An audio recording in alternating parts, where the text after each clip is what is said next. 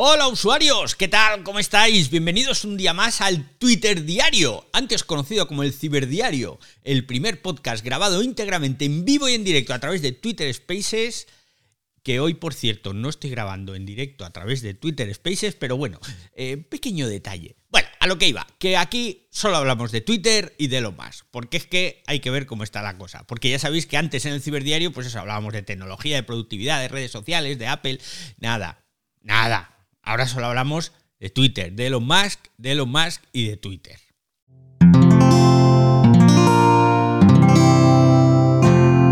Wanda, la red de podcast independientes en español. Hoy es lunes 21 de noviembre y hay que ver la que ha liado el pollito, la que está liando el pollito. ¿eh? Ah, por cierto, antes de empezar, antes de empezar, esta semana os tengo que decir que vamos a grabar el ciberdiario, esto, el Twitter diario, mañana martes 22 de noviembre. ¿Vale? Hoy lunes no podré grabar, así que os emplazo mañana martes 22 de noviembre a la hora habitual, 8 de la tarde, hora peninsular española, aquí en Twitter Spaces. No os lo perdáis, que va a ser jugoso, muy jugoso. Otra cosa, otra cosa antes de empezar. La pasada semana, los que me seguís en las redes sociales y tal, sabéis que, bueno, nos dieron un premio y estuvimos recogiéndolo en Madrid, el premio de Inese a la mejor actuación solidaria en redes sociales del año, que se dice pronto pero tela. Y es que lo hemos ganado pues junto a un montón de profesionales de las redes sociales de la comunicación por el audiomaratón solidario del pasado mes de diciembre, ¿os acordáis, no? ¿Os acordáis del audiomaratón solidario que estuvimos 15 horas ininterrumpidas con un Twitter Spaces que luego encima se abrieron salas paralelas que en total contabilizaron más de 24 horas de audio? Y bueno, pues eh, hubo gente que se conectó desde todo el mundo, cerca de 40 millones de impactos en las redes sociales. Bueno, fue un pelotazo auténtico. Pues bien, nos dieron un premio, lo fuimos a recoger y fue un gustazo, la verdad.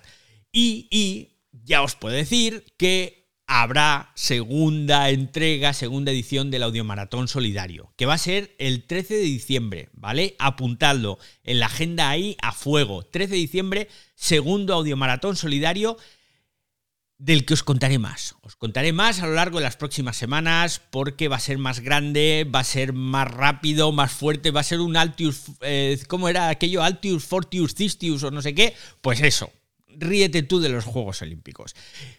Y ahora sí, y ahora sí volvemos a Twitter, ¿vale? Porque la sangría en Twitter continúa. Y continúa y es una sangría incesante. No hay nadie que pueda parar la hemorragia.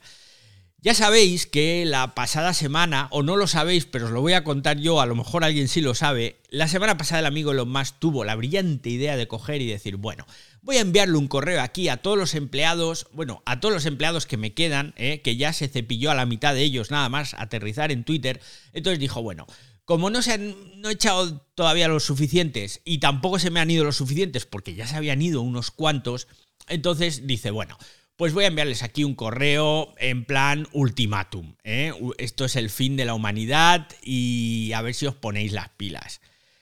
El email jugoso, ¿eh? Jugoso. Os voy a leer un párrafo. En el futuro, para construir un avance en Twitter 2.0 y tener éxito en un mundo cada vez más competitivo, tendremos que ser extremadamente hardcore la frase eh, de introducción ya es como te voy poniendo la vaselina que esto va a doler. Otro párrafo. Esto significará trabajar largas horas a alta intensidad. Solo un rendimiento excepcional constituirá una calificación de aprobado. O sea, que si queremos que esto funcione, vas a tener que trabajar aquí en plan esclavismo absoluto y encima, no solo vas a tener que trabajar muchas horas, sino que vas a tener lo que hacer a una intensidad máxima, al 1000%, al 100%, al 200%, lo que queráis, porque solo de esa forma vas a tener el aprobado del señor Musk. O sea, que tiene jeta el tío.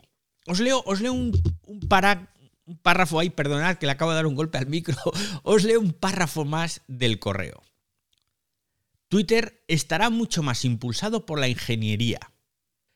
El diseño y el producto seguirán siendo muy importantes, pero los ingenieros tendrán la mayor influencia. Oye, eh, hasta aquí bien, hasta aquí bien. Esta parte me gusta. Que los ingenieros tomen el control, me gusta. Porque eso significa nuevas mejoras, nuevas cosas que veremos en Twitter. Que Twitter sea más eficiente, que haya menos noticias falsas. Pero un momento, que no tengan ellos todo el poder. Porque entonces a ver qué va a pasar con la moderación y con las noticias falsas que campan a sus anchas pese a que había ingentes equipos. ¿eh? Sigo con la carta, el correo de Musk a todos los empleados. Y este es el momento del ultimátum. Había ah, un apunte, un apunte antes del ultimátum, ¿eh? que nos ponemos así en plan dramáticos. En plan dramáticos. Bueno, resulta que había junto un enlace a un formulario de Google. Y entonces en esa parte decía, haga clic en sí para confirmar su deseo de ser parte del nuevo Twitter. O vete a cambio de tres meses de sueldo, ¿vale? Bueno, esto no lo ponía, pero os lo digo yo que si ponías que no, cobras tres meses de sueldo y a la calle. Había que decidir, los empleados de Twitter tenían que decidir antes de, las 5 de la tarde del jueves, ¿vale? Recordamos, la mitad de los empleados ya habían sido despedidos, el 80% de de los colaboradores externos habían sido despedidos, bueno, en este caso, desechados, y envías esto. Bueno, resulta que hay un newsletter que se llama The Pragmatic Engineer, que os recomiendo si sois ingenieros, bueno, si sois ingenieros ya lo estáis recibiendo todas las semanas. Entonces, en su última entrega afirman que solo el 25% de los ingenieros plantean quedarse ahí.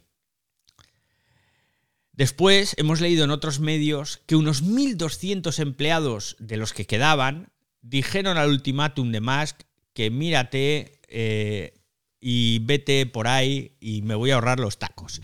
Vamos, que 1.200 empleados de Twitter han dicho que no al ultimátum de Musk. Entonces, te pones a hacer ahí las cuentas de la vieja y te sale que, bueno, que si había 7.500 empleados antes de que Musk llegara, se cargó a la mitad, entonces quedaron ahí unos 3.750, más o menos. ¿eh?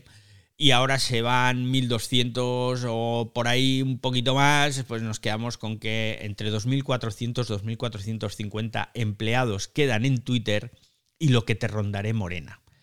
Porque esto va camino del desastre. Es cierto que está aligerando la compañía, que la está haciendo económicamente más viable, pero no se gana con recortes, se gana generando más ingresos. Y de momento, quienes generan los ingresos, y ya lo sabéis, los que escucháis habitualmente el ciberdiario, perdón, el Twitter diario, pues los que generan los ingresos son los anunciantes que han huido en desbandada fuera de Twitter porque, madre mía, qué miedo da Twitter. Así que vamos a ver cómo sigue esto. Recordad, mañana 22 de noviembre, martes, nos encontramos en directo a las 8 de la tarde en Twitter Spaces para hablar de esto que os acabo de contar y de todas las otras cosas que hay alrededor de la movida de Twitter, porque hay mucho más, hay mucho más. Y os lo voy a contar, lo vamos a debatir, lo vamos a charlar con los sospechosos habituales. Si estás escuchando esto, pásate, que te voy a abrir el micro para que des tu opinión. ¡Caramba! Pues eso, mañana, 8 de la tarde hora española, el ciberdiario, digo el Twitter diario, en Twitter Spaces. ¡Hasta luego, usuarios!